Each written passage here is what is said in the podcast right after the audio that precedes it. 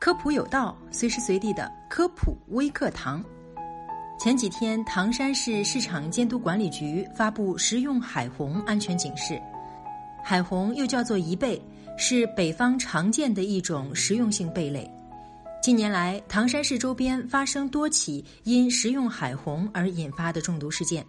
食用海虹引起中毒的原因是由于海虹等贝类摄食了有毒的藻类，在体内蓄积毒素而造成的。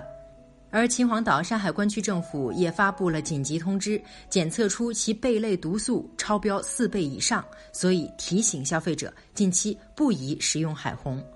消息一出，引起了很多人的关注。为什么小小的海虹会引起这么大的波澜？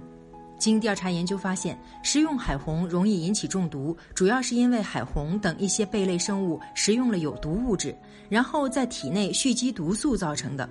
通过麻痹性贝类毒素的发展规律发现，贻贝动物中麻痹性贝类毒素的含量在每年四五月份将达到最高，这也是每年到了此时海虹中毒事件高发的根本原因。那毒海虹的毒性究竟有多大呢？需要明确的是，海虹中含有非常丰富的蛋白质等营养物质，吃普通的海虹并不会导致中毒。海虹有毒，主要是由于海虹食用了一种具有毒性的赤潮之后，毒素在体内蓄积所导致的。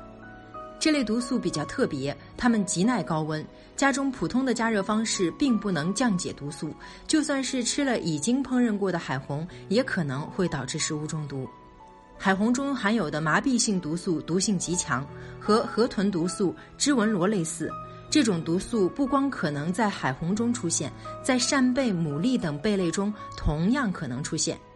当食用了含有麻痹性贝类毒素的海虹等贝类动物后，很容易导致食物中毒，会出现头痛、恶心、四肢肌肉麻痹、皮疹、发烧，甚至呼吸停止等中毒症状。所以在这里要提醒大家，购买这类海鲜千万要留神。